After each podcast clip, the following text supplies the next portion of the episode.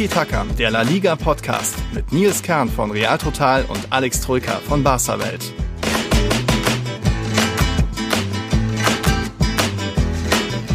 Was bin ich froh, dass wir nicht wie die letzten Sonntage parallel das Partidaso am Sonntagabend aufgenommen haben, die Folge. Montag früh, es ist ein bisschen was passiert am Sonntagabend. Schönen guten Morgen da draußen. Schön, dass ihr wieder da seid. Hier ist Nils Kern von Real Total. Ich begrüße euch zu einer neuen Folge Tiki Taka, unserer 60. Folge. Und ja, zum Glück, Alex, haben wir nicht Sonntagabend aufgenommen, wie letztes Mal. Ja, servus Nils. Ich sehe das tatsächlich ein bisschen anders. Das wäre nämlich ganz witzig gewesen, dieses Spiel auch wieder live zu covern sozusagen. Ähm, ja. Ich glaube, da wäre es hoch hergegangen, auch.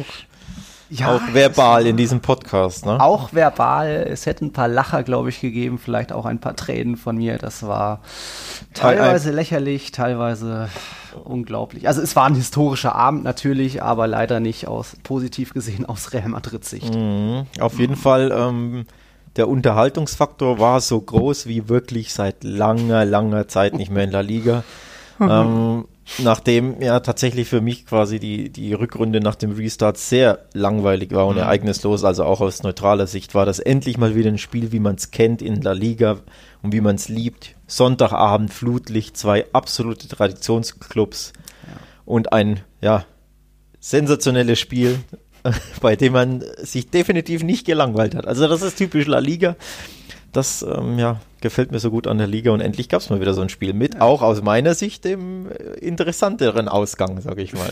Interessant ist da eine interessante Beschreibung, ja. ja. Also liebe Zuhörer, ihr könnt euch schon mal denken, was unser Spiel des Spieltags ist. Wir hatten an diesem neunten Spieltag natürlich auch ein Tor des Spieltags, wir haben Aufreger des Spieltags, es gab sogar ein Skandalspiel. Uiuiui. Also nicht unbedingt eine Tiki-Taka-Kategorie, aber darüber werden wir reden. Skandalspiel im Sinne von, das kann man theoretisch noch anfechten, das könnte könnte noch, da könnte noch was passieren, aber wird nicht. Mehr dazu später.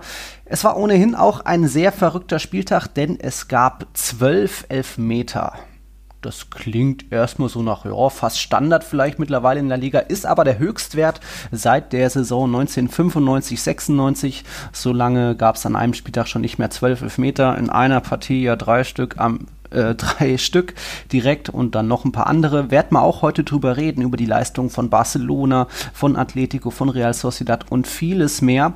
Natürlich ist auch aktuell wieder ganz großes Thema Corona-Alarm in Spanien. Bei Alaves gibt es einen, das ist Roche Burgi, bei Athletic Bilbao ist es De Marcos, bei Levante ist es Roger Marti, Granada hat einige Fälle, Real Madrid hat jetzt drei mit Militao, Casemiro und Eden Hazard. Also da sehe ich schon wieder äh, schwierige Zeiten vor dem Fußball generell, jetzt auch noch Länderspielpause, unnötigerweise drei Länderspielpause für viele Nationalmannschaften sind wieder tausend Spieler unterwegs in der Welt. Mhm. Ob das jetzt so sein muss, trotzdem für uns natürlich kommt die Länderspielpause nicht so ungelegen. Es waren ja jetzt wieder ein paar englische Wochen mit viel Arbeit. Ja. Also kurze Verschnaufpause. Kurze Verschnaufpause. Nicht für die Spieler, aber für uns zumindest. Ähm, bei Barca Welt und bei Real Total. Ich bin da tatsächlich nicht ganz so traurig drüber. Mm ja. muss ich auch zugeben. Ähm, aber ja, für ist die Spieler. Ohne diese, für so die Spieler. Champions League Wochen am Stück sind nicht ohne. Nee, das ist nicht ohne. Für die Spieler natürlich, ja, zum einen bitter, zum anderen unnötig und zum dritten gefährlich wegen. Gefährlich. Ja, du hast das angesprochen, Corona in der Welt äh, rumreisen, hier von einem Flughafen zum anderen, etc., etc., ständig Kontakt haben. Boah, das ist wirklich maximal unnötig, wenn man ehrlich ist. Und vor allem, wenn man bedenkt, dass jetzt, ich glaube, erstmal ähm, Freundschaftsspiele anstehen, ne? in mhm. der ersten ja. äh, Woche jetzt. Also ja. noch unnötiger kann es halt gar nicht sein. Ne? Thema Überbelastung, Thema Corona. Genau. Das hätte man auch mal vielleicht streichen können, ehrlich gesagt. Ja war ja schon in der letzten Länderspielpause, dass es drei Partien gab, ein Testspiel, zwei Nations League Partien, super unnötig eigentlich, mhm. aber sieht man jetzt doch, dass irgendwie der Fußball in so einer Parallelwelt stattfindet, dass da eigentlich Corona-mäßig gar nicht viel mehr Schlimmeres passieren kann. Also es würde nichts ändern, glaube ich. Im März war man ja noch sehr demütig, schnell alles zurückgefahren und erstmal gestoppt. Ja. Aber mittlerweile die, die, UEFA boxt da alles durch, was mhm. mir überhaupt nicht schmeckt. Ich bin eh kein Fan von Länderspielen. Und jetzt dann das in so einer Situation, es ist ja nicht nur in Deutschland zweite Welle. Schwieriges Thema, aber ja. trotzdem wird es für Tiki Taka jetzt nicht unbedingt riesen Pause geben. Da nämlich schon mal eine Ankündigung, mhm. äh, speziell an unsere Patreons. Wir werden ja, so in dieser Woche, weiß nicht, Donnerstag, Freitag oder so eine Sonderfolge aufnehmen. Die geht dann exklusiv an unsere Patreons raus. Ja. Sprich mit, ja, was sind das so, zeitlose Fragen. Der Rocket Somewhat hat zum Beispiel was über die Super League gefragt. Dann gibt es ein paar Fragen über unsere ja, Lieblingsspieler der Clubs. Fällt dir noch gerade was genau, ein? Genau, ähm, der, der Ole hat gefragt, was ich hier so von die Auswirkungen von Kuman ähm, bei Barca, wenn beispielsweise Viktor Font ähm, Präsident werden würde. Also auch die Frage, lieber Ole, haben wir nicht vergessen, haben wir uns notiert, denn die wird in der Special Patreon-Only-Folge ähm, beantwortet. Also wir haben euch nicht vergessen. Auch der Yannick Witwer hat zwei, drei Fragen noch mhm. offen. Also auch an dich, Yannick. Wir haben euch nicht vergessen. Wir beantworten die Fragen einfach in unserer Patreon-Special-Episode, ja. die wir eben ja später in der Woche aufnehmen und die dann nur ihr Patreons bekommt. Also an alle Hörer, die noch kein Patreon sind, ihr habt jetzt doch die Chance, Patreon zu werden, dann könnt ihr uns natürlich, sollt ihr uns sogar Fragen stellen. Wir, wir rufen ja da sehr, sehr gerne immer dazu auf. Wir möchten eben, dass ihr da ja mitmacht sozusagen. Dementsprechend, wenn ihr da Bock drauf habt, unterstützt uns, supportet uns bei Patreon, stellt uns eure Fragen und dann bekommt auch ihr diese Patreon-Special-Folge, die eben nur Patrons abrufen können. Mhm. Ja. Ja. Ja, wir gehen mal zu diesem verrückten Spieltag. Wie gesagt, 12 Elfmeter und da steigt man gleich beim Spiel des Spieltags ein, weil das noch so in den Köpfen präsent ist, wie da ja, Carlos Soler einen Hattrick gegen Real Madrid erzielt. Alle vom Punkt aus und dann noch ein Eigentor. Also Hattrick bei Soler, aber Viererpack für Real Madrids Defensive. Da hat ui, ja jeder ui, ui. von den vier Verteidigern hat ja einmal hart gepatzt, einen Elfmeter verschuldet oder im Falle von Varan dann ein Eigentor mhm. verschuldet. Historischer Abend, ich weiß nicht, ich beginne, glaube ich, gleich mal mit einer, mit einer Quizfrage. Es gab drei Spieler schon mal in La Liga, also jetzt mit Soler drei Spieler, die es geschafft haben, einen Elfmeter-Hattrick zu erzielen. Den zweiten kennst du nicht, das war Peter Nack von Real Valladolid aber vielleicht hast du irgendwo gehört, wer der andere Spieler war, der es mal geschafft hat, in La Liga einen Elfmeter-Hattrick zu Also gelesen habe ich es leider gestern nicht. Du hast bestimmt ja. dir diese Yes. Diese Quizfrage von Twitter wieder, von genau. wahrscheinlich Pedrito Numeros Pedrito. oder der war es, ne? Genau, oder der hat. Mr. Chip, äh, die beiden haben sowas immer auf der Pfanne. Ich habe es leider nicht mitbekommen. Mhm. Von daher, hm, was sind denn so legendäre Elfmeterschützen? Könnte Messi drei in einem Spiel geschossen haben? Ich glaube nicht, ne? Nee, nee. Das der, der gibt ja dann auch, glaube ich, mal ab an Suarez. Ja, ja, das wüsste ich dann auch, genau. Also der es, wird, es war in den 50ern, da kommst du niemals Ach drauf. So. Aber der Name ist ein ganz großer. Alfredo Di Stefano für Real Madrid. Ja, gut. Ist 1958 auch mal geschafft, drei Elfmeter in einem Spiel zu verwandeln. Okay. So. Jetzt aber gab es zum ersten Mal überhaupt in der La Liga-Geschichte drei Elfmeter gegen Real Madrid. Über die vier Szenen wird man nach und nach reden, aber fangen wir erstmal an eigentlich war das doch in den ersten 20, vielleicht auch 30 Minuten ein ganz gutes Spiel von Real Madrid, oder? Ist das Wie so? Hast du das gesehen? Ich finde, man ja, hatte ich mein, Valencia ganz gut im Griff. Ja, ähm, dass sie jetzt nicht völlig von Minute 1 untergehen, ist ja auch klar. Ähm, problematisch war eher, wie sie quasi ja, nach und nach reagierten auf die kleineren Rückschläge, nämlich, ne, dass eben, ja, ein, weiteren, ein weiterer Rückschlag folgte und ein weiterer Patzer und ein, eine weitere unerklärliche oder ein unerklärlicher ja. Aussetzer im Kopf und in den Beinen und körperlich und mental. Also das sind ja eher so die Probleme und weniger ja. die 20 Minuten, sondern eben, ja, wie reagierst du auf Rückschläge? Richtest ja. du dich auf oder eben, ja, macht, patzt der eine und dann patzt der nächste, was ja dann schon ein bisschen für die mentale Schiene spricht, ne, dass die nicht ganz so Absolut. gut war bei Real. Weil das ist ja schon unerklärlich, wenn man ehrlich ist, dass so verschiedene Spieler verschiedene Patzer machen, die jeweils nicht wirklich erklärbar sind. Ne? Völlig unerklärlich. Also da lief dann natürlich schief, was schief gehen konnte. Ich wollte nur damit sagen, es war eigentlich von Beginn an kein katastrophales Spiel. Da gab es mir schon gute Kombinationen nach vorne, teilweise besser als in den letzten Wochen. Im Strafraum noch nicht so präsent, wie das immer mhm. sein müsste, aber Isco, Marcelo haben mir da teilweise gut gefallen. Dann die verdiente Führung durch ja. Benzema, schickes Fernschusstor, wenn auch leicht abgefälscht noch. Aber da eben wieder dann, dann plötzlich die Einstellung verloren. Valencia war da, bis dahin so wackelig, wie wir das schon oft in dieser Saison gesagt haben. Also einfach nicht so griffig, viel zu viele Unsicherheiten, Fehlpässe, schlechte Passquote, 77 Prozent am Spielende nur. Das steht jetzt nicht unbedingt für eine Spitzenmannschaft, die sicher kombiniert mhm. und da Real Madrid vier Tore einschenkt. Aber ja, dann irgendwie wieder Laissez-faire-Einstellung hat ja dann schon angefangen. Lukas Vasquez hat dann irgend so ein Hackending versucht und dann eben schlampiges Handspiel, weiß er selbst, aber das liegt dann auch nicht daran, dass er plötzlich Rechtsverteidiger war. Auch als rechtes Mittelfeldspieler darfst du dich da so nicht hinstellen. Wenn, wenn du irgendwie dich breit machst, dann stell dich außerhalb des Strafraums, also geh den Meter vor. Super dumm von ihm. Ja, und dann sind wir schon bei der ersten strittigen Szene. Also ich hatte ja gesagt, Aufreger des Spieltags haben wir sind ein paar bei dem Spiel dabei, aber ich glaube, du siehst diese Szene, wenn wir jetzt über den wiederholten Elfmeter von Soler reden, Musa dann im Strafraum mhm. zurückgepfiffen, mhm. äh, Elfmeter wiederholt, weil nicht nur Musa war im Strafraum mit ein paar Zehen, sondern auch Lukas Vasquez stand schon auf der Linie. Ist dann so gesehen, so kann man das dann erklären, dass der Elfmeter wiederholt wurde, oder?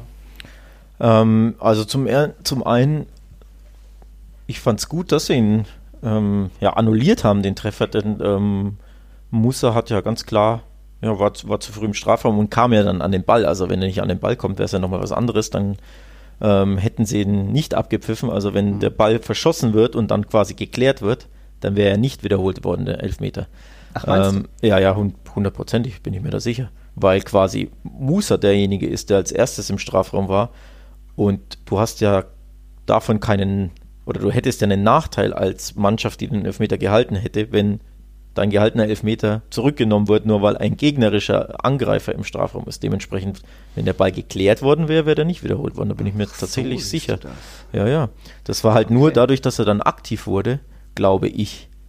Hm. Ähm, aber ja, also es war auf jeden Fall eine sehr, sehr haarige Szene, hm. die einige Minuten Klärungsbedarf nach sich zog. Ne? Ich konnte mir das auch so erklären, äh, weil eben auch Lukas Waske schon mit dem Fuß so auf der Linie war und Linie gehört ja dann zum Strafraum, dass auch deswegen quasi ein Matrilene schon zu früh im Strafraum war. Also Doppelfehler von Vasquez auch deswegen Doppelfehler, dann. schön. Ähm, ja, dann die Bestrafung für Real Madrid oder so, dass es dann eben so gegen musste. Trotzdem, man hatte die Chance, es abzuwehren, wenn Vasquez nicht das blöde Handspiel macht, wenn Vasquez nicht in den Strafraum geht und vor allem, wenn auch Marcelo nicht stehen bleiben würde und Musa gewähren lassen würde sondern ein bisschen Druck ausübt, an Musa dranbleibt, mit Musa an den Strafraum geht, dann kann er das, da den Schuss noch abwehren und dann ja, bleibt es vielleicht beim 1-0 für Real Madrid. Ja, also hier beim, bei den DFB-Regeln steht übrigens, was ich gerade versucht habe zu erklären, auch beim Elfmeter findet die Vorteilsbestimmung Anwendung. Ähm, diese rückt in den Mittelpunkt, wenn entweder ein Spieler zu früh in den Strafraum laufen oder die Torhüter sich zu früh von der Torlinie bewegen alle möglichen Entscheidungen im Überblick. So, soll ich die jetzt vorlesen oder nicht? Mhm. Ist ein bisschen komplex. Ähm, Im Endeffekt, Schütze trifft, ein oder mehrere Spieler laufen zu früh in den Strafraum, Wiederholung. Schütze verschießt, ein oder mehrere Sp Mitspieler laufen zu früh in den Strafraum, kein Tor, indirekter Freistoß für die verteidigende Mannschaft. Indirekter Freistoß für ja. die verteidigende Mannschaft? Ja. Okay. Und dementsprechend, ah. eigentlich hätte ich gedacht, dass dadurch, dass er verschossen hätte, es Freistoß für Madrid gibt. Mhm. Ähm, weil Musa quasi den Fehler gemacht hat? Genau, weil Musa gemacht hat und da, dann darf es ja keinen Nachteil für die verteidigende Mannschaft gegeben, denn sie hat ja den Elfmeter gehalten.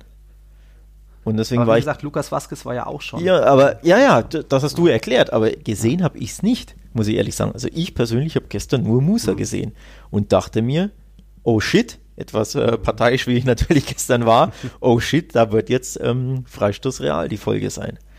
Ähm, deswegen, ich war ein bisschen überrascht, weil wie gesagt, ich habe das mit, mit Vasquez konnte ich, äh, also zumindest, ich habe mich viel auf Musa konzentriert, weil den, konnte ich erkennen, dadurch, dass er an den Ball kam, ne, hast du natürlich auf ihn geguckt. Also ich kann jetzt zu Vasquez wenig sagen, aber aufgefallen war es mir gestern nicht. Also ich glaube, um das kurz abzuschließen, dass Valencia da schon ein bisschen Glück hatte, um ehrlich zu sein. Ich hatte mir das eben nach Spielpfiff, Abpfiff nochmal angeschaut. Ich habe ja immer die Real Total-Analyse auf unserem YouTube-Kanal und da eben nochmal gesehen, ach so, der Lukas Waske steht auch da auf der Linie. So konnte ich mir das dann herleiten, dass es dann überhaupt zur Wiederholung kam, dass da äh, Soler nochmal die Chance bekam, nochmal zu schießen. Hm. Egal. Der also, Leander ja. Czrobock hatte, unser Patreon hatte auch nochmal gefragt, diese, über dieses, wie grausam das war, so seine Aussage, dass Real Madrid nach dem 1-0 so eingebrochen ist, wieder die Einstellung verloren hat. Und ja, ich kann mir das aber auch nicht genau erklären oder einfach auch nur sagen, es ist eigentlich das, was man schon die letzten Wochen immer sieht. Ein bisschen Gegner zu leicht, auf die leichte Schulter nehmen, ein bisschen zu zu wenig Prozente in den Zweikämpfen da sein. Es war ja dann auch Asensio bei seinem Klärungsversuch vor dem, was war das, dem zweiten Elfmeter, glaube ich, in der, in der zweiten Halbzeit, äh, als er da wegschießen wollte, aber auch einfach nicht den nötigen Druck hat. Der Gegenspieler kann den Ball behaupten und dann kommt es eben zum nächsten Elfmeter durch Marcelo. Also das, ja, es ist grausam, aber irgendwie, das ist was Psychisches. Irgendwo hat die Mannschaft dann auch hatte ich ja auch mal gesagt, dass die Mannschaft da vielleicht auch einen kleinen Knacks hat, ähnlich wie Barcelona in der Champions League, dass man einfach früh dann die Dynamik verliert oder schnell die Dynamik verliert, wenn es wieder so einen auch ja, unglücklichen Rückschlag gibt, dann denkt man sich ja auch einfach, oh fuck, jetzt geht ja schon wieder los. Es kann doch nicht sein, dass man da einfach so eine Pechsträhne auch hat. Aber trotzdem muss dann eine Mannschaft irgendwo auch wieder sich zusammenreißen, speziell auch mit Ramos auf dem Platz. Sidan muss da anders reagieren, vielleicht auch in der Halbzeit und einfach die Mannschaft wachrütteln. Es ist nicht zu erklären, nicht logisch zu erklären. Hm, logisch zu erklären sind zwei solche Handspiele tatsächlich nicht. Ähm, also vor allem der von Ramos war ja nochmal abenteuerlicher. Ich meine, was macht er? Der baggert den Ball weg, ne? Falsche Sportart. Schön geschaufelt, ja. Ähm, ja, kurzer Nachtrag zum, äh, zu unserem Patron Leander, der hat tatsächlich uns das geschrieben, was ich auch eben vermutet hatte. Ähm, dadurch, dass der Elfmeter verschossen wurde und es einen Verstoß der angreifenden Mannschaft gab, hätte es indirekten Freistoß für Real geben müssen, schreibt Leander. Und eben das dachte ich gestern eben auch. Mhm. Deswegen, wie gesagt, ich war überrascht, dass der Elfmeter wiederholt wurde, kann es aber nicht, ja, auflösen endgültig, müssen wir einfach so hinnehmen. Mhm. Ähm, letztlich gab es ja noch zwei andere Szenen, sprich dieser eine Elfmeter war ja im Nachhinein jetzt nicht ganz ausschlaggebend, mhm, auch wenn es genau. dann natürlich der Ausgleich war. Ramos Elfmeter haben wir gerade angesprochen, völlig unerklärlich, das ist einfach ein Aussetzer. Ja. So, und die, ich möchte aber kurz, also Varane Eigentor, auch kurz mhm. äh, ansprechen. Ich habe es tatsächlich schon in Realgeschwindigkeit gesehen, dass der Ball hinter der ja. Linie war. Ja. Hab mich da aufgeregt, weil ich dachte, um Gottes Willen, das werden die jetzt wieder nicht sehen, weil ich glaube ja, die haben diese Goal-Line-Technology nicht, ne, die nee. Spanier. Die haben die nicht. in der Supercopa, aber in der Liga. Genau, die haben nicht die vibrierende Uhr, wo hier steht Goal, ja. sondern die lösen das mit wahr, die Spanier. Und ja. ich dachte mir, um Gottes Willen, das kann man nicht erkennen, weil Courtois so auf der Linie liegt und du hast die ganze Zeit nur diese äh, Einstellung von der, von der Haupttribüne, wo du nicht mhm. erkennen konntest, ob der Ball über der Linie war. Er ging ja in der Luft schon über die Linie, aber man mhm. hat es erst in der zwölften Einstellung gesehen und ich dachte mir, oh Gott, die Spanier werden das wieder nicht anerkennen, das Tor. Ne? Mhm. Ich habe da wirklich so Schiss gehabt, dass das Tor nicht zählt. Gott ja, sei Dank hat der war die richtige Entscheidung getroffen, weil er war ja klar hinter der Linie. Ja, ne? geht in Ordnung. Ähm, aber wie gesagt, ich dachte mir, das wird der war wieder nicht auflösen können und dann gibt das nicht. Mhm. Also da, Gott sei Dank, die richtige Entscheidung. So, also brauchen wir auch nicht diskutieren. Aber worüber ich mit dir Tja. diskutieren möchte, ist der mhm. Elfmeter von Marcelo an Maxi Gomez. Lass uns, lass uns noch bei dem Varan-Eigentor bleiben. Davor das Foul. Okay. Chef gegen äh, Asensio. Ist das ein Foul? Foul, ja, kann man Foul geben, aber keine Tätlichkeit. Es war ja für mich ein bisschen mehr ein Wischer von Cherichevs Hand in Asensios Gesicht. Der fällt, macht was draus, kann man so machen, auch als Stürmer, ist dann in Ordnung, aber da ist es dann eben. Du meinst 50 bei der Balleroberung, meinst du, ne? Ja, schon, schon in Valencias Hälfte noch. Genau, genau, genau. Ja. Als Asensio den Ball verlor, eben durch den Einsatz von Cherichev, der da mit der Hand durch Asensios Gesicht wischt. Dadurch kam dann der Konter zustande und war ans mhm. Eigentor. Ja, ja. Aber für mich ist das eben so eine 50-Entscheidung, die der Schiedsrichter fällen kann. Ja, mhm. faul ja, faul nein. Aber nichts, wo der Videoschiedsrichter eingreifen muss, weil es eben keine klare Tätigkeit, keine klare Fehlentscheidung war. Auch keine, die unmittelbar zwei Sekunden vor einem Tor gefallen mhm. ist. Also Real Madrid hatte danach ja noch Gelegenheiten, das zu verteidigen, irgendwas zu machen. Es ist ja nicht sofort äh, passiert. Deswegen geht auch ja. das für mich eher in Ordnung im Sinne von, kann man so geben. Also es ist keine klare Fehlentscheidung. Ich, ich ähm, erinnere mich an eine sehr vergleichbare Szene bei, was war es, PSG Real im Bernabeu.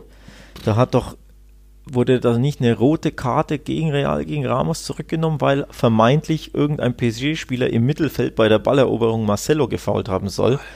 Und dann haben sie, das war ja letztes Jahr schon sogar, oder? Ja, das war im Achtelfinale. Habt ihr gegen PSG doch? Mm, das war City. In der Gruppenphase war PSG, war, als Real 2-0 führte und dann noch 2-2 spielte. War das also die Gruppenphase? Auf jeden Fall war das im Bernabeu äh, Real PSG und da haben sie auch im Mittelfeld eine minimale Berührung in ein Foul umgewandelt, um quasi die schwere Entscheidung nicht treffen zu müssen, so ein bisschen. Und das hat mich daran erinnert. Ich hatte auch da tatsächlich Schiss, dass das Tor nicht zählt, weil sie sagen, boah, ja, komm, machen wir, machen wir hier einen mhm. Foul bei der Balleroberung und dann zählt das Tor nicht. Also für mich mhm. kein Foul, war mir wirklich zu wenig. Mhm. Ähm, Asensio geht da, ja, leicht und gerne und freiwillig zu Boden, wird ein bisschen irgendwie touchiert, aber für mich kein Foul. Mhm. Ähm, dementsprechend, ja, für mich die ja. korrekte Entscheidung. Also geht, geht so in Ordnung. Genau. So. So, und, und jetzt? dann der zweite Elfmeter. Ja. Irgendwie auch Asensio verliert den Ball auch wieder zulässig. Lukas Vasquez wird getunnelt, auch zulässig. Äh, Gaia tankt sich in den Strafraum durch. Courtois ist noch dran aus Spitzenwinkel und dann kullert der Ball so in die, in die Mitte. Marcelo auf der Linie. Mas, äh, Maxi Gomez geht zum Ball. Mhm. Ja, und stellt sich dann in meinen Augen clever hin, auch wenn eine aktive Bewegung von Maxi Gomez rechten Bein in Richtung Marcelo ist, der ja auch den Ball wegschießen will, aber Marcello vielleicht auch zu unelegant, zu stürmisch in dieser schnellen, stressigen Bewegung. Ja, der will halt Situation. den Ball klären, ne? Ja. So.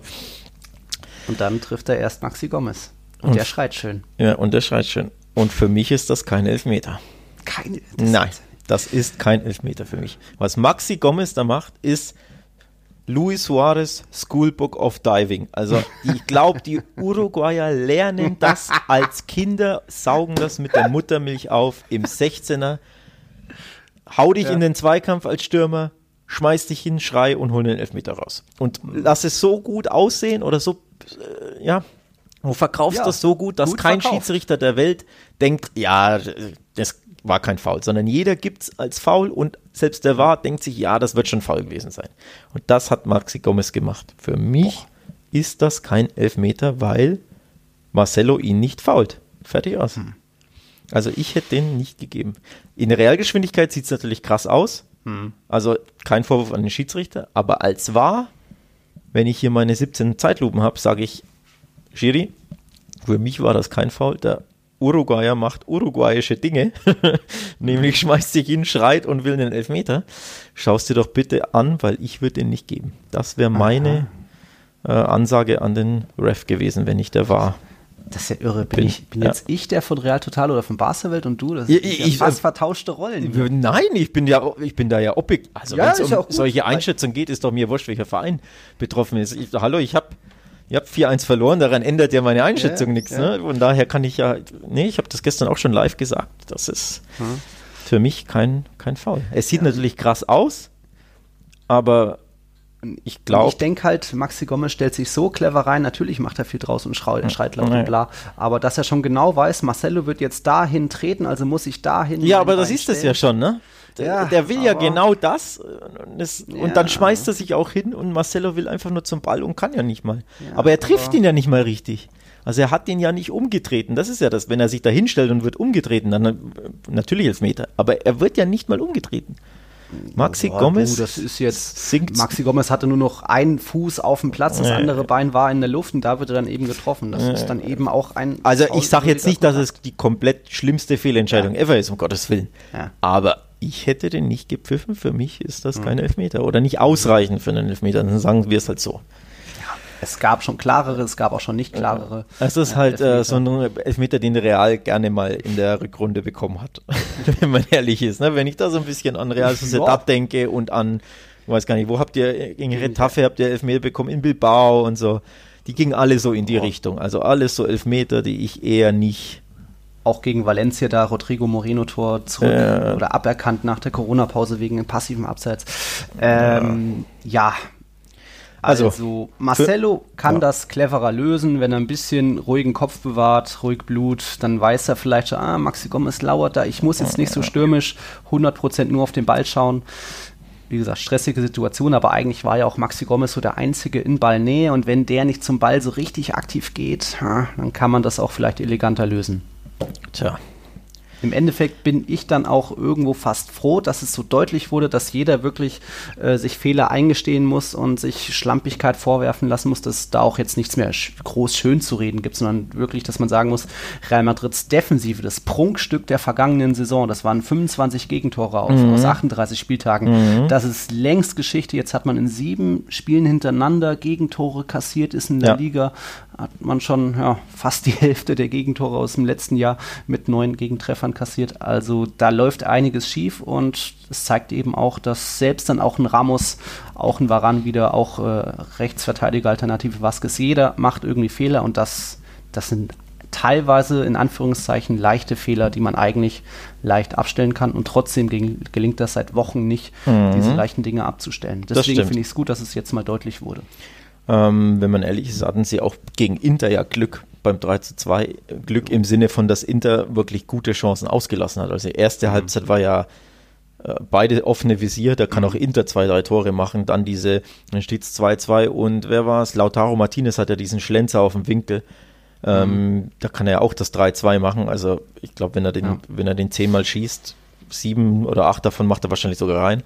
Ähm, dementsprechend war auch Real schon beim Sieg unter der Woche alles andere als sattelfest. Also zwei Tore haben sie ja sowieso kassiert, aber sie hätten auch wirklich vier kassieren können. Und wenn du das auch nicht gewinnst, was dann los ist, ne, vor dem Valencia-Spiel nochmal, also sprich, dieser Sieg hat ja auch ein bisschen, ja, die Wogen geglättet, die vielleicht nicht mhm. unbedingt mhm. geglättet oder glatt ja, ja. sind. So schiefes Sprachbild, aber klar, also du, du verstehst schon, was ich meine. Ne? Also im Endeffekt, das sind schon Probleme auch in der viel. Abwehr. Genau, es kaschiert viel, das sind Probleme in der Abwehr. Hm. Ja, der Sieg war wichtig für die Tabelle und etc., aber man hat da schon gesehen, Probleme ohne Ende in Gladbach gegen Schachtjör und jetzt eben wieder, auch wenn drei Elfmeter dabei waren, aber du stellst dich halt hinten dumm an. Ne? Und zwar ja. wieder und wieder und wieder super dumm. Und da liegt es dann auch nicht nur daran, dass ein Casemiro gefehlt hat oder dass vorne die Durchschlagskraft durch einen Hazard gefehlt hat. Das ist ein großes Problem mhm. mental, aber auch, dass sie da keinen Plan B hat, dass es spielerisch einfach nicht wirklich weitergeht, dass jetzt Isco und Marcelo, es sah am Anfang gut aus, aber trotzdem können sie nicht den Unterschied ausmachen und trotzdem waren sie jetzt wieder ja, dabei. Ja, ja. Ich glaube, äh, seit Zidans Rückkehr hat Marcelo 28 Mal mitgewirkt, davon hat man neun Spiele verloren, aber in den 29 Spielen ohne Marcelo hat man nicht eines verloren. Also Boah, auch das krass. wieder bezeichnend, dass da irgendwo Marcelo, ja, der Pechvogel ist, auch weil er dann hier und da einfach mit seiner Einstellung nicht bei 100% ist und dann ja, so ein blödes Foul hier, einfach mal den, den Muster schießen lassen da. Mhm. Das reicht dann eben nicht gegen eine Mannschaft, ja. die doch trotz vieler, vieler Probleme bei Valencia, die trotzdem, wenn sie 100% auf den Platz bringt an Einstellung und Kampf, die damit es dann reicht, um Real Madrid zu schlagen. Das hat Cadiz bewiesen, das haben, hat Schachtjör bewiesen, fast Gladbach, fast Inter, mhm. fast viele andere Mannschaften auch. Und jetzt wurde es dann in Anführungszeichen endlich mal deutlich. Und man sieht mal wieder, dass man sich jetzt viel Kritik gefallen lassen muss, dass man viel ändern müsste. Und man könnte ja viel ändern, weil so ein Mariano Diaz zum Beispiel hat mir sehr gefallen mit seinem Einsatz, mit dem, was er versucht hat. Einfach sich nicht ergeben, sondern einfach noch ein bisschen den Abschluss gesucht und gekämpft. Ja, man könnte noch hier und da hier und da hätte sie da ein paar Mittel, auch wenn Mariano Diaz natürlich nicht die absolute Lösung sein würde. Ja. Aber man könnte was tun. Und jetzt zwei unruhige Wochen für den Kollegen Sidan. Die Marker schreibt er jetzt schon. Ähm, der Umkleiderkabine hat die Ausstellung Sidans nicht gefallen. Also mhm. Artikel wie diese, glaube ich, werden jetzt in Spanien mhm. hoch und runter geschrieben in den nächsten Tag. zehn Tagen, zwei Wochen. Ja. Da äh, gibt es jetzt reichlich äh, Feuer Haaland, von Marka, AS und Com. Alles ja. wird kommen, ja. ausgepackt. Ja, von daher ungemütlich jetzt, ja. Und Gott sei Dank hat Barca da durch den Sieg etwas mehr mhm. Ruhe, weil sonst wird denen das drohen. Aber die haben jetzt ihr. umgedreht. Genau, die haben ja Gott sei Dank ihr 5-2 jetzt eingefahren und haben jetzt ein bisschen Ruhe. Und die mhm. anderen haben jetzt Feuer. Also auch wieder typisch spanische Presse. Ne? Da geht es jetzt drunter und drüber ist jetzt nochmal Länderspielpause, wird jetzt sehr düster, auch für mich bei Real Total. Da werden wir viele Gerüchte uns anschauen müssen und gucken müssen, da auch noch mal kurz der Hinweis nur, Haaland, Alaba können wir alles nicht bestätigen. Also Haaland ist natürlich alles möglich in der Zukunft, zumal jetzt auch, man sieht ja irgendwie das Tischtuch, Jovic scheint wohl endgültig zerschnitten, nachdem Mariano vor ihm eingewechselt wurde und er selbst auch eine nicht unbedingt ganz happy Mine gezeigt hat, der Jovic. Egal, Alaba gar nichts, was wir bestätigen können, weil das einfach auch vielleicht eher zu teuer ist vom Handgeld, vom Gehalt her. Und das nur als Casemiro-Backup. Sehr unwahrscheinlich. Ja, soweit Real Madrid. Ciao. war ein großer Realblock, ne? Großer Block zu großen Debakel. So ist es. Mal. So ist es. Wir haben noch viele andere Partien in La Liga, bevor wir dann später noch zu Barca und vielleicht zu der aktuellen Übermannschaft kommen. Gleich nach kurzem Break. Neun Spieltage hat es gedauert, länger als vergangene Saison. Da war es, glaube ich, schon nach dem dritten Spieltag soweit in Valencia. Marcelino natürlich aus anderen Gründen da entlassen. Und jetzt die erste Trainerentlassung in La Liga. Es ist soweit, an, endlich natürlich in Anführungszeichen, aber es hat sich angebahnt. Celta Vigo immer noch auf Platz 17. Wir erinnern uns, letzte Saison gerade so die Rettung am letzten Spieltag und das auch nur, weil Leganes es nicht geschafft hat, äh, gegen Real Madrid das Siegtor zu erzielen, sonst hätten, hätten sie die Galicia in die zweite Liga geschossen. Jetzt sind sie wieder weiterhin nur 17. Sieben Punkte aus neun Partien. Das ist viel zu wenig und viel zu wenig war das auch gegen Aufsteiger Elche 1 zu 1 am Ende. Dabei war, ja, hat ein bisschen mehr drin gesteckt in dieser Partie. Eigentlich wollte ich hätte ich gedacht, dass vielleicht in der Partie auch der Aufreger des Spieltags steckt, aber Elches früher Elfmeter, gab es auch ein Handspiel, da vielleicht auch zu schlampig vom Verteidiger gewesen. Egal. Celta Vigo kam noch zurück, Santimina endlich sein erstes Saisontor gemacht, er kann es doch noch. Ja, und dann haben Aspas, Mendes und Co. einige Top-Chancen ausgelassen, sodass es am Ende nur zu einem 1-1 gereicht hat. Und jetzt müssen wir uns verabschieden von Oscar Garcia. Oscar Garcia. Und ich habe jetzt gerade nachgeschaut. Am 26. Juni hat er seinen Vertrag um zwei Jahre verlängert. Oh. Ja. Oh. Und, und kaum ein paar Monate später Gott. ist er wieder weg. Also so schnell Zwei kann Jahre, warum das denn? so schnell kann das gehen. Binnen wie viele Monate sind es? Drei, vier? Ja. Vom, vom Hero to Zero so ein bisschen, ne? Also, boah. Unnötig Hero auch für Zelda. auch- Ne? Kostet jetzt ein bisschen mehr Geld, die äh, Ja. Entlassung des Kollegen. Hm. Ja, im Endeffekt, du hast es angesprochen, sie, es hat sich dahingehend abgezeichnet, dass Zelda wieder da unten rumdümpelt wie in den letzten zwei Jahren auch. Sie sind wieder 17. wieder ein Punkt und ein Platz über dem Strich. Und sie wollten da ja endlich weg von da unten und kämpfen wieder gegen den Abstieg und haben wieder Probleme, Spiele zu gewinnen und haben wieder Probleme, Tore zu schießen. Also es hat sich in den letzten jetzt zwei, ein Viertel Saisons nichts gebessert. Sie stagnieren weiter. Leider, ja, muss man so sagen, die richtige Entscheidung. Ähm, ähm, Nochmal, die, die Ambitionen sind natürlich komplett andere. Also jetzt nicht unbedingt Europa League, aber zumindest Top 10 ist Ja. mit der Mannschaft drin, ist das Ziel, muss auch das Ziel sein und muss auch, äh, müssten sie auch ähm, ja, stehen im Endeffekt. Sind dementsprechend unerklärlich, warum die Mannschaft keine Tore schießen kann und keine Siege einfangen kann. Ja, Ja. bisschen, bisschen ratlos, muss ich ehrlich Sie sagen. waren ja letzte Saison schon die Mannschaft mit den zweitwenigsten Siegen. Man merkt, dass Aspas irgendwie älter wird. Der verschießt auch gerne mal einen Elfmeter oder jetzt eine Top-Chance Ja. gegen Elche, wo er so aus spitzen Winkel das leere Tor nicht getroffen ja, hat. Äh, Rafinha fehlt bestimmt auch, aber dann eben auch Talente wie Santimina, Bryce Mendes hm, machen noch nicht diesen nächsten Schritt. Man Nee, hat nee. äh, einige verloren vom, vom letzten Jahr. Also so Top 10 qualitätsmäßig sehe ich den Kader jetzt auch gar nicht, auch jetzt wo Smolov weg ist und so weiter. Äh, Oscar Garcia kam vor knapp über einem Jahr. Der hat in seinen 38 Partien 13 Mal verloren, 17 Mal unentschieden gespielt. Das ist dann eben auch in der Summe viel zu wenig und ja, Ja. viel zu viele enttäuschende Partien in dieser Saison. Ja. Deswegen Sie spielen, sie spielen zu viel unentschieden, weil sie sich eben so unfassbar schwer tun, Tore zu schießen. Und in Elche wahrscheinlich, oder was heißt wahrscheinlich, natürlich doppelt bitter für Garcia, denn seine Mannschaft hatte Riesenchancen beim Stand von 1 zu 1 dieses Spiel zu gewinnen. Also äh, allein Aspas hat zwei Riesendinger verballert. Einmal leeres Tor ins Außennetz und einmal spitzer Winkel, Griesmann-mäßig erzielt auf einen langen Pfosten und schießt ihn halt einfach daneben. Ähm, also ich glaube auch von den Chancen macht er acht von zehn normalerweise rein, dann gewinnen die das Spiel und dann wird Garcia nicht entlassen. Von daher natürlich bitter, so, so nah hängt das beieinander, aber unterm Strich eben, wie gesagt, keinerlei Verbesserung, die gleichen Probleme weiterhin und vor allem in der Abwehr wurden sie noch deutlich schlechter. Sie haben die schlechteste Abwehr der Ligas hinter Real Betis mit 15 Gegentoren Ja. zusammen mit Huesca. Und letztes Jahr, mh, als, als Oscar Garcia kam, haben sie ja vor allem die Abwehr verbessert. Sie hatten ja unfassbar oft die Null hinten gehalten. Also auch diese, ja, diese Verbesserung in der Defensive, die ist ja jetzt wieder völlig verpufft oder verflogen. Dementsprechend, wenn du vorne schon keine schießen kannst, sollten wenigstens hinten nicht viele fallen, aber jetzt klappt halt beides nicht, ne? Ja. Und dementsprechend, wie gesagt, leider die richtige Entscheidung, fürchte ich, für Celta, weil noch so eine Saison, ja, ich glaube, dann erwischt sie wirklich irgendwann mal. Also wenn sie jedes Jahr da unten drin stehen und immer 17. sind, irgendwann wäre es fast schon folgerichtig, dass sie absteigen. Ne? Und das möchte man ja ehrlich gesagt nicht. Eigentlich nicht. Kann trotzdem nur besser werden. Ja.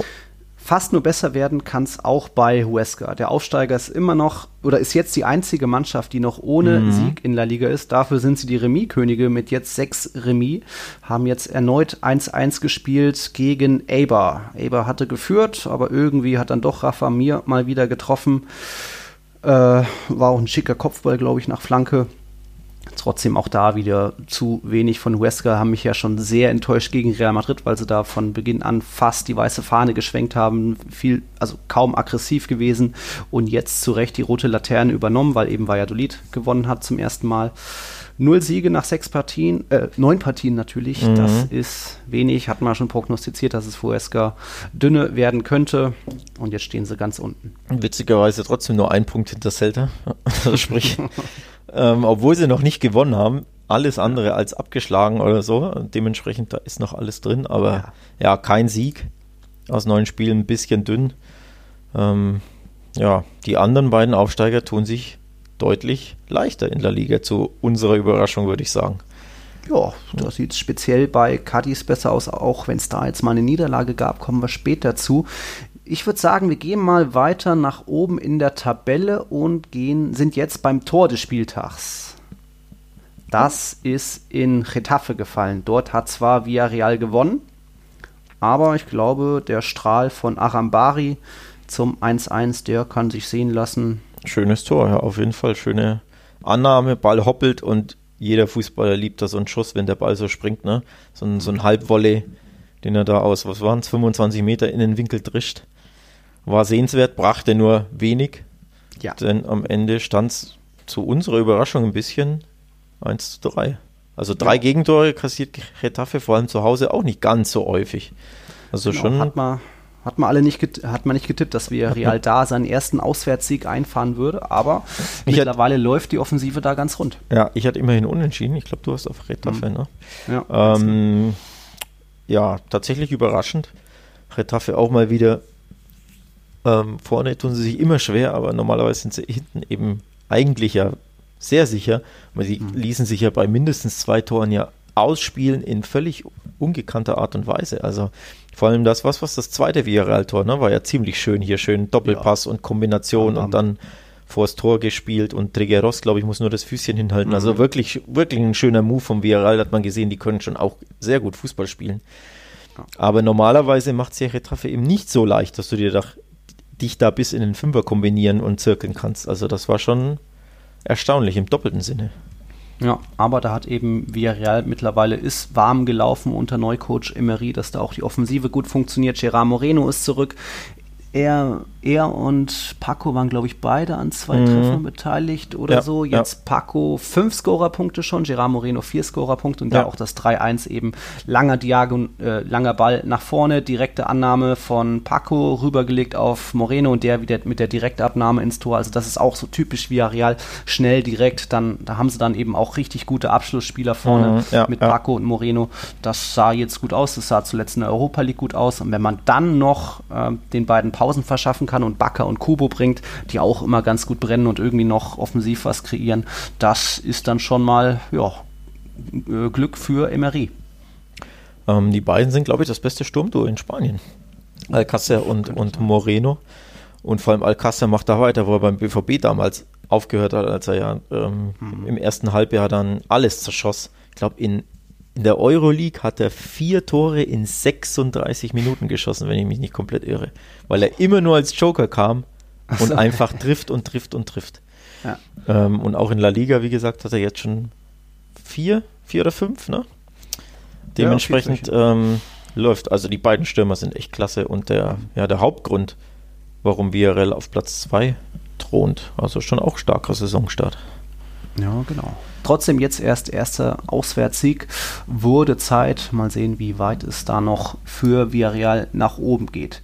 Wir schauen weiter. Sevilla konnte jetzt auch einen kleinen, ja, eine große Sieglosserie in La Liga beenden. Viermal zuletzt ohne Dreier in La Liga gewesen.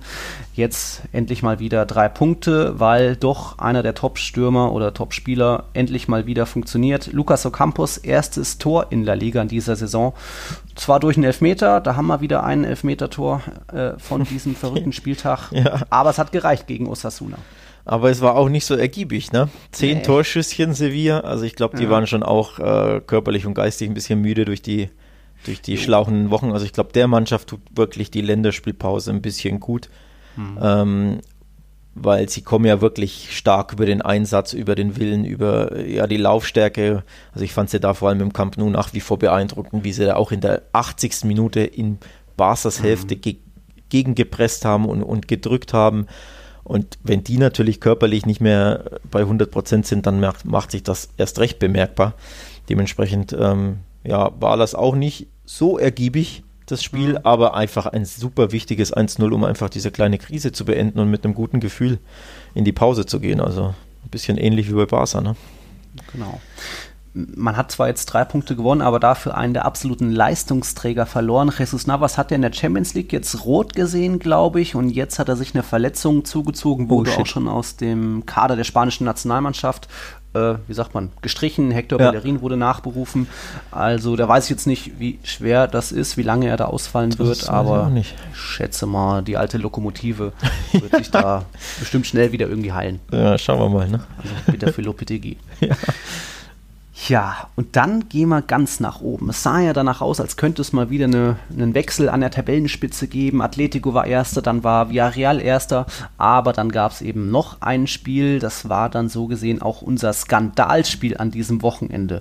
Denn rein theoretisch könnte die Partie zwischen Real Sociedad und Granada noch annulliert werden, wenn Real Sociedad ähm, Einspruch einlegen würde. Werden sie aber nicht, denn sie haben 2-0 gewonnen. Warum könnten sie Einspruch einlegen? Weil der FC Granada bei Spielabpfiff nur mit vier Profis auf dem, auf dem Feld stand. Unfassbar. Das ist zu wenig laut La Liga-Statuten, also könnte die andere Mannschaft Einspruch einlegen, aber wie gesagt, werden die Basken nicht, sie haben 2-0 gewonnen. Warum ist es so weit gekommen? Corona-Alarm. Granada ist so gebeutelt wie keine andere Mannschaft in La Liga, auch schon jetzt unter der Woche in der Europa League war zum Beispiel der Trainer nicht dabei, Jesus Vallejo war nicht dabei. Jetzt am Wochenende gab es acht La Liga-Debütanten, also da waren viele, viele Youngsters, die noch nie in der Primera Division aufgelaufen sind. Granada hat den Ligaverband darum gebeten, das Spiel zu verlegen, zu verschieben irgendwie weil sie keine Mannschaft zusammenbekommen. Trotzdem mussten sie anreisen ins Baskenland, trotzdem mussten sie spielen mit eben am Ende nur vier Profis auf dem Feld. Also das ist schon skandalmäßig eigentlich, dass La Liga das zugelassen hat und so verlief auch das Spiel. 22 zu 2 Schüsse, 15 zu 0 Ecken. Es gab sogar auch hier drei Elfmeter, 2 zu 1, zwei wurden verschossen. Trotzdem hat Real Sociedad 2-0 gewonnen. Ja, der 18-jährige Keeper von Granada hat ähm, einen Elfer gehalten, also schöner kleiner mhm. Erfolg für ihn.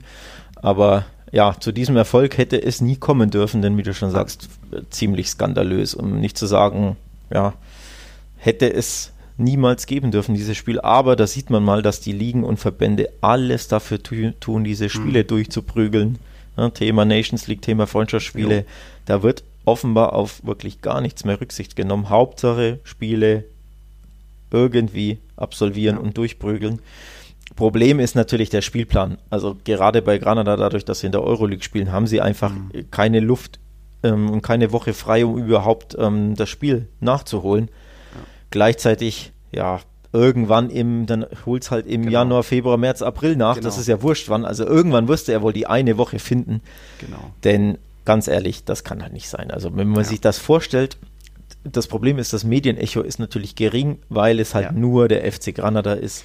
Stell dir mal Juventus gegen Napoli. Genau, oder stell dir mal vor, was da eben einfach los wäre, wenn das der FC Barcelona oder Real Madrid jo. ist. Jo. Wenn da elf Spieler oder was fehlen, wenn die keine, nicht mal elf Profis auf dem Platz haben, ja. geschweige denn ne, nur vier.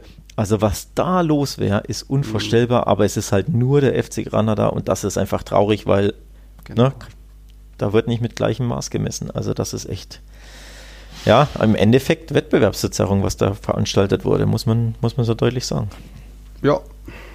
Es, wie du schon sagst, es würde irgendwann sich schon ein Termin ergeben. Man muss, kann, muss ja jetzt auch nicht unbedingt von ausgehen, dass beide Mannschaften ins Europa League Halbfinale oder Finale kommen. Eben. Alles möglich und trotzdem gäbe es dann bestimmt im März eine, noch irgendwo eine Woche. Andere Mannschaften haben ja auch was nachzuholen durch die Supercoppa, durch die späten Termine jetzt als Barca und Atletico haben die ersten beiden Spieltage verpasst und so weiter. Also daran lag es nicht. Trotzdem La Liga Augen zu und durch, wird schon nicht so große äh, Wellen schlagen, ja. dass wir dieses Spiel durchdrücken. Ähm, sehr schade, jetzt habt ihr das von uns schon mal gehört und wisst, La Liga ist weiter ein sehr unprofessioneller Verband ja. mit viel Theater hinter den Kulissen. Trotzdem hat sich Granada wacker geschlagen. Du hast auch den Torhüter an, angesprochen. Angel Jiménez hat, hat einen Elfmeter bei seinem Debüt gehalten. Wer war denn der letzte Torhüter, dem das bei seinem Debüt gelungen ist? Du kennst den Torhüter, aber es ist ein ja, elf Jahre her. Hm. Guck mal auf den Kalender, elf Jahre. Mhm, 2009. Hm. Wer könnte denn 2009 irgendwo hingewechselt sein? Tja. Tja. Keine also in seinem ersten La Liga-Spiel überhaupt. Mittlerweile ist er nicht mehr in La Liga, vielleicht. Komm, löse auf, keine Ahnung. David De Gea. Okay, nee, das. 2009 bei seinem Debüt. Ja, Direkt einen Elfmeter pariert. Ja, mal gucken, ob der Ancre Jiménez eine ähnliche Karriere hinlegen wird. es war, Granada hatte nicht viel mehr Möglichkeiten. Wie gesagt, nur zwei Abschlüsse und die waren alle in der Schlussphase. Dann eben auch noch einen Elfmeter verballert. Real ja. Sociedad hat das lange gut gemacht, hätte aber natürlich auch viel höher gewinnen können. Also auch da hat Willian José noch einen Elfmeter verballert, noch eine andere Top-Chance wie David Silva auch ausgelassen. Man hat das ähm, ich sag mal schon würdig angenommen. Es sah auch wie ein Trainingsspiel aus, aber man hat jetzt nicht den Gegner irgendwie mit Hacke, Spitze und Rabo, äh, wie sagt man, Panenka-Elfmetern ähm, sich lustig gemacht. Von dem her ist das so in Ordnung, aber keiner hat da groß gejubelt nach der Partie. Immerhin, man muss hervorheben, Mikel Oyarzabal, der wurde vor dem Anstoß ausgezeichnet zum Spieler des Monats Oktober, hochverdient. Er hat auch jetzt in dieser Partie getroffen, das war jetzt sein fünfter Spieltag in Folge, in dem er getroffen hat, sechs Tore, damit ist er der La Liga Top-Torjäger, also die meisten Tore, mhm. wenn auch vier davon vom Punkt aus kamen. Ja, das kann er aber gut, er macht auch diesen eingesprungenen, verzögernden Elfmeter, wie ihn beispielsweise Bruno Fernandes schießt und äh, Jorginho von, von, Cel äh, von, von Chelsea. Chelsea, ja. Ähm, also sehr kuriose Schusstechnik beim Elfmeter, mhm. sieht sehr witzig aus, ist aber unfassbar effektiv, weil er wirklich in der Luft dann kurz steht, der Torwart, sobald er zuckt, schiebt dann in die andere, ja. andere Ecke äh, oder im, in die Mitte sogar. Also wirklich, wirklich eine top Elfmetertechnik, wenn auch sehr amüsant. Ja, hat dadurch auch alle seine elf Elfmeter, die er jemals in der Liga angetreten ist, verwandelt. Ja. Also auch ein sehr sicherer Schütze. Ja. Nur Benzema hat so eine vergleichsweise Quote 10 aus 10. Aber der darf ja aktuell nicht, weil Ramos natürlich auch ein, ein ganz guter Schütze ist. So ist es. So, jetzt haben wir soweit die anderen Teams alle abgearbeitet. Fällt dir noch was ein, bevor wir zu Barca und Atletico gehen? Ähm, man muss einfach mal wieder ähm, Elche loben ich habe es vorhin ja nur ganz kurz angesprochen. Die haben ja mhm. trotzdem wieder einen Punkt geholt. Ähm, von daher, wir haben es ja kurz gesagt, ne? Cadiz ist die Überraschungself sozusagen, also von den Absteigern, mhm. aber auch Elche hat ja, ne? wir haben über Celta gesprochen, ja. aber Elche hat ja auch mal wieder gepunktet, also hier Eichhörnchenmäßig. Von daher muss man auch die kurz loben. Drei Siege aus sieben Spielen. Ähm, ich hätte ihnen ehrlich gesagt nicht mal, nicht mal ein Drittel davon zugetraut. Von daher, ja, machen aus sehr, sehr wenig unfassbar viel. Also ja. von sieben Spielen nur zwei verloren. Das, um das mal ein bisschen in Relation zu setzen, das ist schon, das ist schon wirklich stark. Man kann es nicht ganz erklären, weil Cadiz ja. fällt mir da mehr ein, aber irgendwie Elche, ja, sammelt ja. die Nüsschen und bald sammelt die Nüsschen. Also. Noch krasser übrigens, Elche hat genauso Spiel, viele Spiele verloren wie Barca und Real. Jo. Das ist krass, ne? Jo. Wenn man das so betrachtet. Also von daher ein kurzes Hut ab an Elche, die machen das echt gut. Hut ab. Ja, haben ja auch eine der ältesten Mannschaften in der Liga, unter anderem mit Nino, der jetzt schon ein paar Mal eingewechselt wurde. Ist er schon 40? Ja, ist schon 40, ja. Ja, also. Gut, dann Gut. gehen wir rüber zum FC Barcelona. Nochmal kurzer Break. Duelle zwischen Barcelona und Betis haben eigentlich auch immer Spiel des Spieltags Potenzial. Da fallen immer Tore ohne Ende. Ja. Wir haben beide jeweils auf Barca-Sieg getippt, weil doch ja, einerseits die Katalanen hatten ein bisschen was gut zu machen nach diesem schwachen Auftritt gegen Kiew. Und ja, es gab dann doch die letzten Duelle gegen Betis, ging dann immer meist deutlich an Barcelona kuriose Bilanz auch. Pellegrini, der neue Trainer bei Betis, hat jetzt die letzten 17 Duelle mit Barcelona nicht gewonnen, 15 davon sogar verloren. Also auch da vielleicht so ein kleiner Unglücksrabe für Betis, aber auch dieser Sieg für Barca ging natürlich so in Ordnung. Jetzt kommt, jetzt kommst du. Jetzt komme ich. Ähm, ja, wo soll ich anfangen? Ich fange mit Griesmann an. Hm. Beziehungsweise ich fange mit Messi an, denn Messi mhm. hat nicht angefangen. Also ziemlich äh, überraschend, dass er nur ja. auf der Bank saß. Ähm, natürlich tut ihm eine, eine Pause gut, aber man hätte sie eher beispielsweise gegen äh, Dynamo Kiew zum Beispiel erwartet, ne? dass er eben im mhm. letzten Ligaspiel wenigstens ein bisschen ausgeruht ist. Weil jetzt vor der Länderspielpause ähm, hätte man ja eher nicht gedacht, dass er just da ähm, geschont wird. Aber alles richtig gemacht, der Kollege Kuhmann. Auch wenn ich, er ihn ähm, ja, unfreiwillig so früh eingewechselt hat, denn Ansu Fati hat sich schlimm verletzt. Mhm. Muss man leider kurz drüber sprechen. Meniskusverletzung. Er wird jetzt zur Stunde operiert. Also wir nehmen hier gerade Montagmittag auf. Mhm. Ähm, muss sich leider operieren am Knie und dann fällt er höchstwahrscheinlich mehrere Wochen, Schrägstrich mehrere Monate sogar aus. Das wird sich dann zeigen. Ähm, also das ist eine Hiobsbotschaft, aber eben für ihn kam Messi zur Halbzeit und dann hat man gesehen, so ein ausgeruhter Messi, wenn vielleicht die gegnerische Mannschaft schon etwas müde gelaufen mhm. ist, das kann schon wirklich viel bringen. Ähm, dementsprechend, ja, Messi hat da wirklich spritzige gewirkt und, und ja, definitiv besser. Aber über Griesmann wollte ich ja kurz reden, denn ja. Griesmann durfte quasi in der Messi-Rolle sozusagen ran, nämlich als freies Radikal, als freier Spieler, hängende Spitze, Spitze Schrägstrich auf der 10 also auf seiner Paraderolle und hat da für mich sein bestes Spiel seit Monaten bei Barca gemacht. Mhm. Ähm, hat mir richtig gut gefallen in der ersten Halbzeit ohne Messi. Hat die Bälle gesucht und gefunden, war wirklich endlich mal Dreh- und Angelpunkt, so wie man es eben beispielsweise von, von Atletico kannte eben. Neben ihm spielte Anzo, zumindest diese eine Halbzeit lang, quasi den, den Stürmer, also auch das ungewohnte Rolle für Anzo, mhm. der eben so den linken Stürmer gespielt hat und man hat gesehen, Griesmann in dieser Rolle, die liegt ihm einfach. Das ist seine, ja. seine beste. Mit Sturmpartner. Genau, mit Sturmpartner, wenn er selber so eine halbe Zehn, eine halbe Neun ist sozusagen mhm. und ein bisschen Dreh- und Angelpunkt ist und eben Messi nicht mehr A, mhm. die gleichen Räume okkupiert und B, jeden Ball fordert. Ja.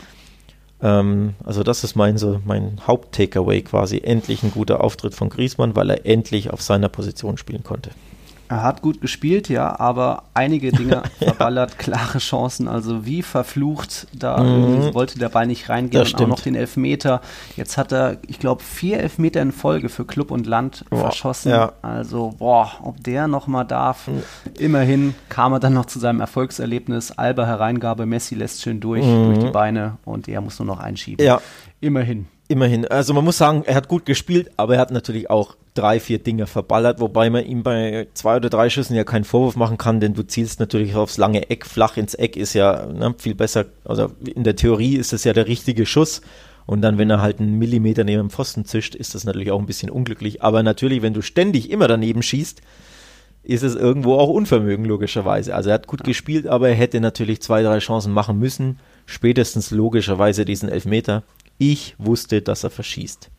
Ich war noch nicht schnell genug, um darauf Geld zu setzen, aber ich wusste, dass er verballert. Naja, wenn der dermaßen angenockt ist mental, weil er mhm. hier drei Chancen verballert. Bei Juve hat er auch einen ähnlichen Schuss an den Außenpfosten gesetzt und einen guten Schuss an den Pfosten. Also der ist ja wirklich vom Pech verfolgt, der arme Kerl. Mhm.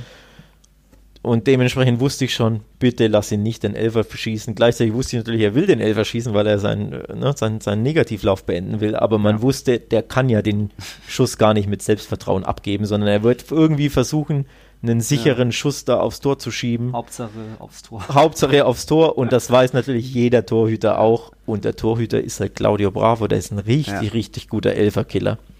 Dementsprechend für mich war das glasklar, dass der den verballern wird.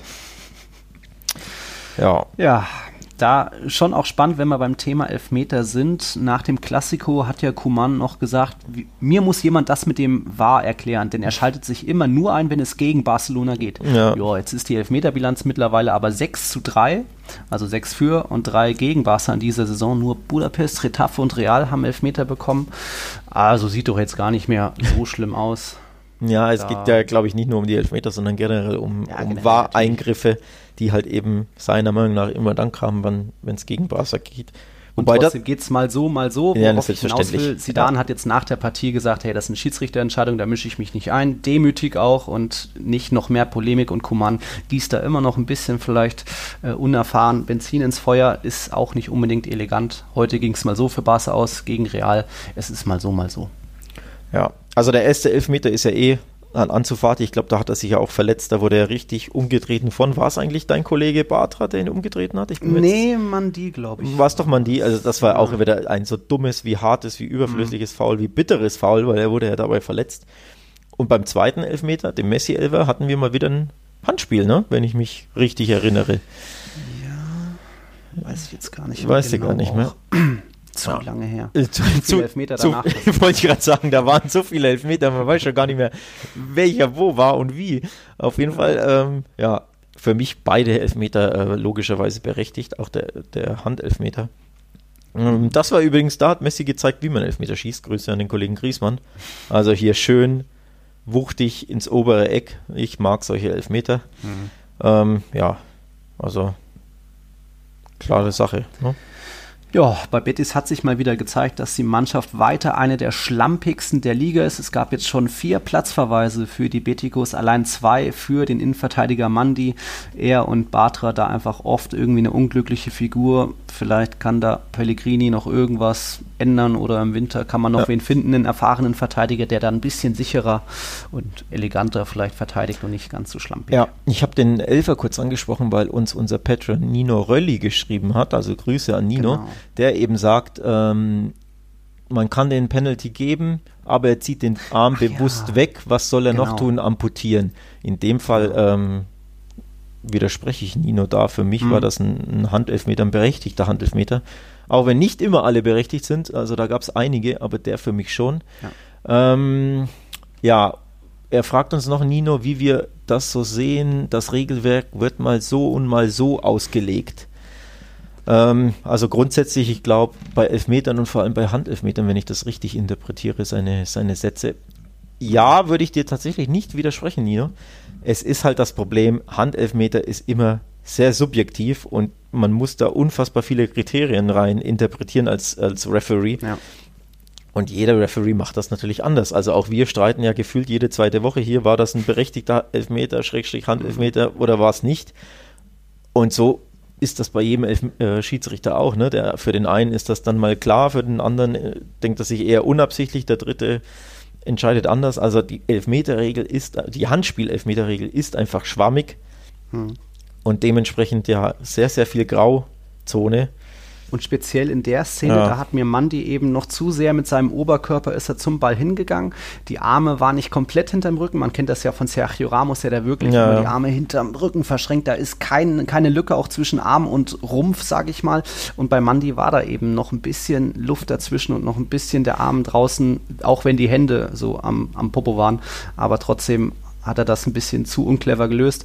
Er, es, er hatte keine Chance, das Ding irgendwie abzuwehren, glaube ich, auf der Linie und er ist hingegangen und das war dann im Endeffekt. Ja, vor allem, er verhindert ja damit ein Tor. Also ja. man sollte ja nicht vergessen, das war ja nicht irgendwie eine, eine Flanke, die dann quasi ja. abgewehrt wird, wo du sagst, ja, da passiert eh nichts und trotzdem haben wir ständig Elfmeter. Der, er verhindert ja den Einschlag. Also ich finde, in dem Fall ist es sogar egal, ob es Absicht war oder nicht, weil du mir ein sicheres mhm. Tor mit dem Arm abwehrst und das darf es in dieser Sportart nicht geben. Also in dem ja. Fall sogar unabhängig von Absicht oder nicht, muss das Elfmeter geben. Der, mhm. der Mann steht auf der Linie, der Ball schlägt ein ohne seinen Arm und er, ne, so. Ja. Das ist das eine und das andere ist, ich glaube tatsächlich, dass er absichtlich den Ball mhm. mit dem Arm spielt. Also ich unterstelle ihm sogar Absicht, weil er eben den Körper dahin bewegt. Also man sieht, ja. wie er seinen Oberkörper zum Ball hinbewegt und eben sich so halb schräg ne, hinlehnt und mhm. dann eben den Arm anspannt und mit dem angespannten Arm den Ball abwehrt. Also selbst wenn er es nicht so gemacht hätte, wäre es für mich Elfmeter, aber es war sogar für mich Absicht. Also für mich ganz, ganz klar die richtige Entscheidung. Und Rot ist natürlich dann auch folgerichtig, weil ne, auf der Linie ja. mit Handspiel Absicht, das ist halt dann Rot. Ist natürlich ja. bitter, dass es Doppelbestrafung ist, aber es ist War halt es nicht gelb-rot? Ich glaube Rot, oder? Oder war es gelb-rot? Ich meine gelb, aber egal. Okay. Das Geht bin ich mir jetzt nicht sicher. Auch. Kann ja kurz nachgucken. Aber ja, ich. Wurscht. Geht für mich schon so auch alles in Ordnung, wie du schon sagst. Ja, war, äh, glaube ich, glatt rot laut Kicker. Egal. Aber auf jeden Fall, ja, wie gesagt, also für mich, selbst wenn's, wenn er quasi ausweichen will und er wird angebolzt, ist es natürlich höchst unglücklich, aber im Fußball auf der Torlinie, wenn der Ball ins Tor geht, darfst du kein Tor mit der Hand abwehren. Ja. Finde ich. Von meinem ja. Verständnis des Sports her. Ne? Und von ja. daher hätte ich eh Elfmeter gegeben, aber für mich war es auch Absicht. Also doppelt Elfmeter korrekt. Ja. Übrigens war das jetzt Messis hundertste Elfmeter seiner Karriere. Ja, das sind viele. Das sind viele. 127 hat er insgesamt getreten, das sind noch mal mehr. Also gar nicht so eine überragende Quote, aber ein bisschen Schwund ist immer, wie auch beim Kollegen Griesmann. Ein bisschen, bei dem ist zu viel Schwund. Also der, der ist wirklich schlecht bei Elfmeter. Messi hat sich jetzt gebessert. Ich weiß jetzt nicht mehr, wie viele in Folge, aber so mindestens, ja, sechs sind es ja, ne? Ich glaube, sechs hat er ja diese Saison schon gemacht per ja, Elfmeter ja, oder genau. fünf, fünf oder sechs. Also ja, mindestens Club und Land sechs. Ja. Genau, also mindestens sechs in Folge hat er getroffen, sprich er hat sich da verbessert, weil in der in der Vergangenheit war er wirklich kein guter Elfmeterschütze. Also ich wackel und zitter immer noch bei jedem Elfmeter, den er schießt. ähm, also bei, ich sag mal so bei Ramos, da weißt du vorher, der ist drin. Da bin ich, da bin ich, also kann mir ja wurscht sein, aber da da weiß ich einfach, den macht er eh. Und bei Messi habe ich nie das Gefühl, dass ich mir so sicher mhm. bin, den macht er eh. Aber das ist natürlich auch ein bisschen die Befangenheit, ne?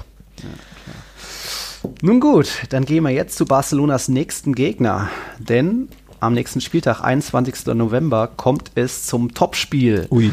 Im Wanda Metropolitana, äh, Metropolitano, die Katalanen zu Gast bei Atletico. Ja.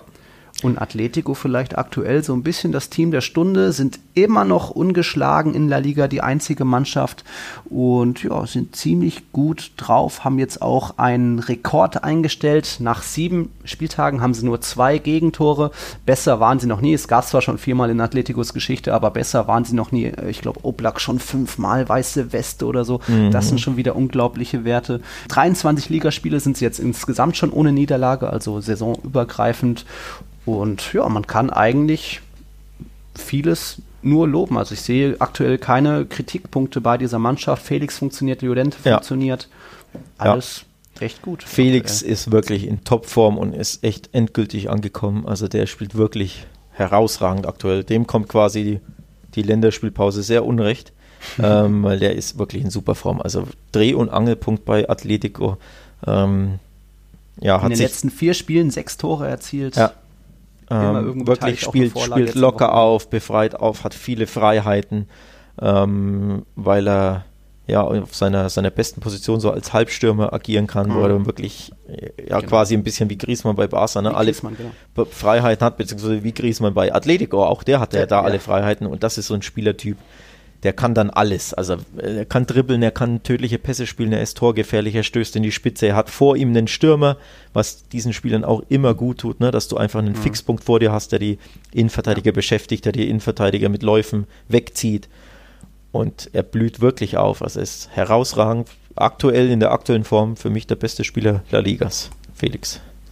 Ja, also schon Kandidat für den Spieler des Monats November. Absolut. Ist jetzt, man kann auch endlich sagen, dass er endlich angekommen ist, jetzt mit seinen 20 Jährchen.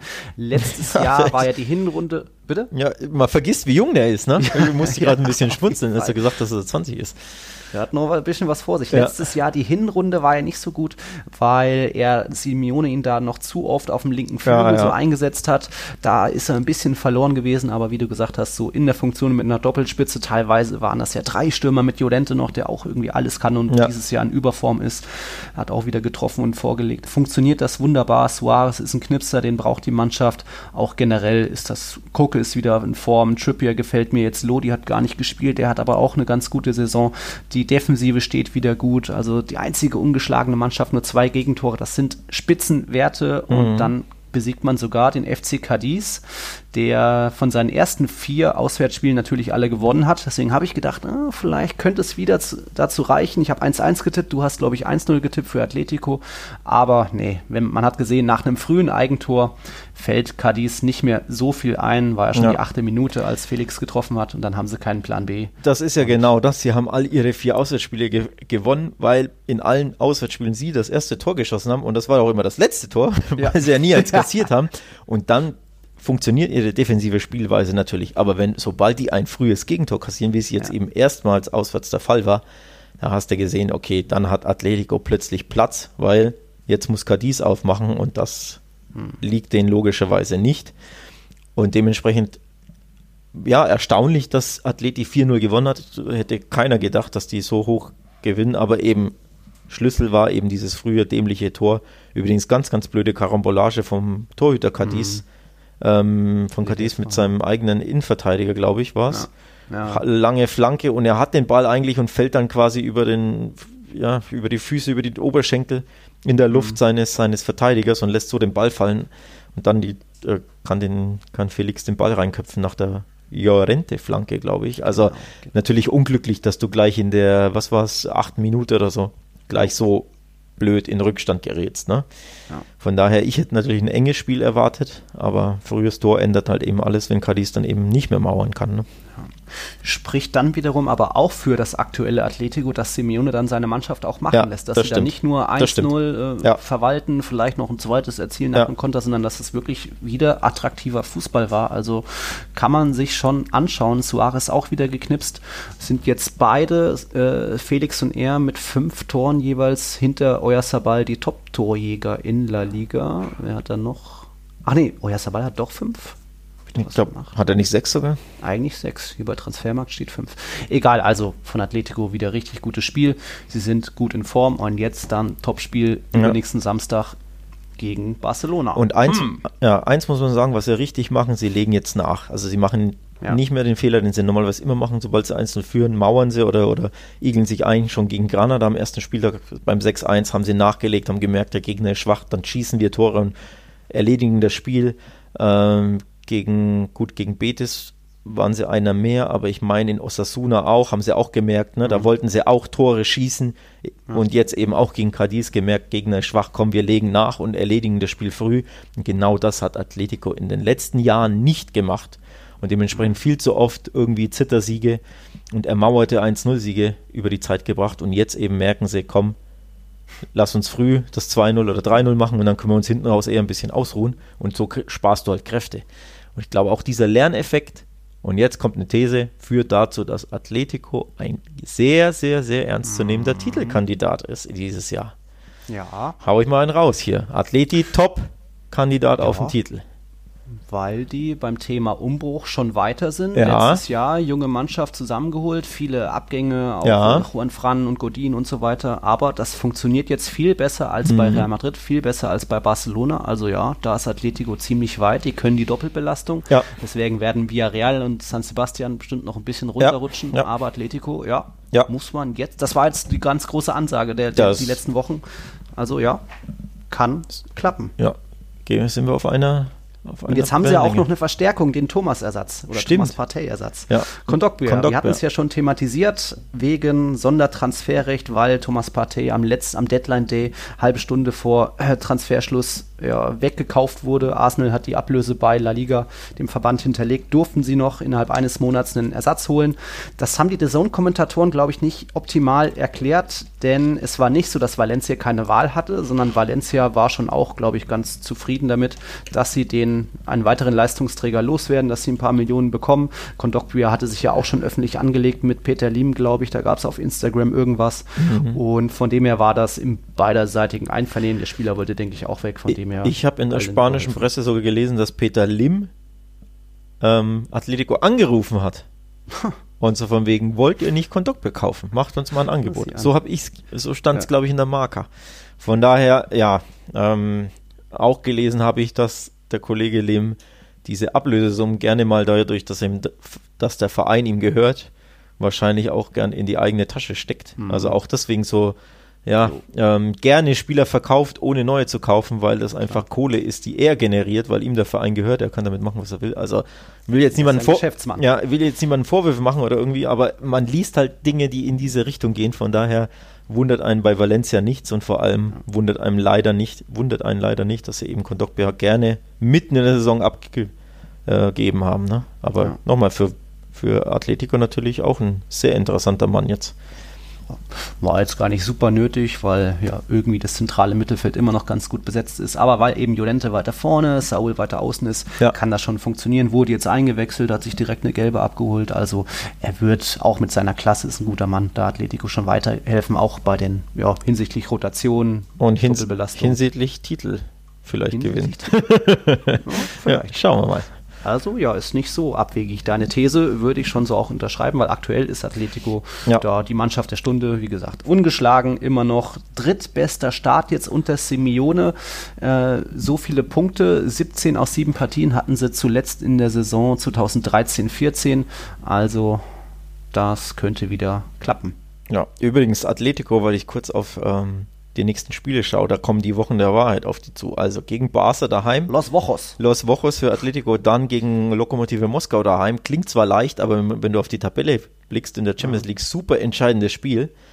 Dann in Valencia, man hat gesehen, das ist nicht ohne im Mestalla zu spielen, auch wenn die kriseln. Dann geht es zu den Bayern, dann ein bisschen ah. Luft holen gegen Real Sociedad, okay, das gewinnst du und dann musst du dann nach Salzburg und dann Derby Madrileño. Derby Madrileño. Also das sind Wochen der Wahrheit vom ja. 20.11. bis 13.12. geht es da richtig zur Sache für Atletico. Ja. Und dann 12. Dezember rum müsste das Derby sein. So, ja. ja. Im Di Stefano. Also das ist, da wird sich schon ein bisschen was, äh, dann wird man sehen, ob Atletico eben aus dem Holz geschnitzt ist. Ja. Dass er hier aus Meisterholz geschnitzt. Aus, aus Meisterholz geschnitzt sind. Genau, genau. Alright, ich glaube, dann wären wir soweit durch mit diesem neunten yes. verrückten Spieltag. 12 Meter, Skandalspiel, viele Aufreger. Der Spieltag ging übrigens an mich. 5 zu 4 ja. aus Tippsicht. Buh. Also ich habe jetzt, bin jetzt auf einen Punkt drangekommen. Jetzt führst du noch mit 30 zu 29. Ich sitze dir im Nacken. Ja, Zum ja. Glück hast du nicht auf Real Niederlage gesetzt. Du hast ja nur unentschieden im Mist. Ja, nur, nur unentschieden war ja eigentlich auch schon gar nicht so schlecht getippt, so gesehen. Ne? Ja. Aber äh, ich habe mich nicht getraut. Ähm, weil nochmal, die anderen sind ja trotzdem in der Krise gewesen, haben ja auch vier oder fünf Spiele nicht gewonnen. Von daher auf Valencia tippen war mir dann zu toll kühn.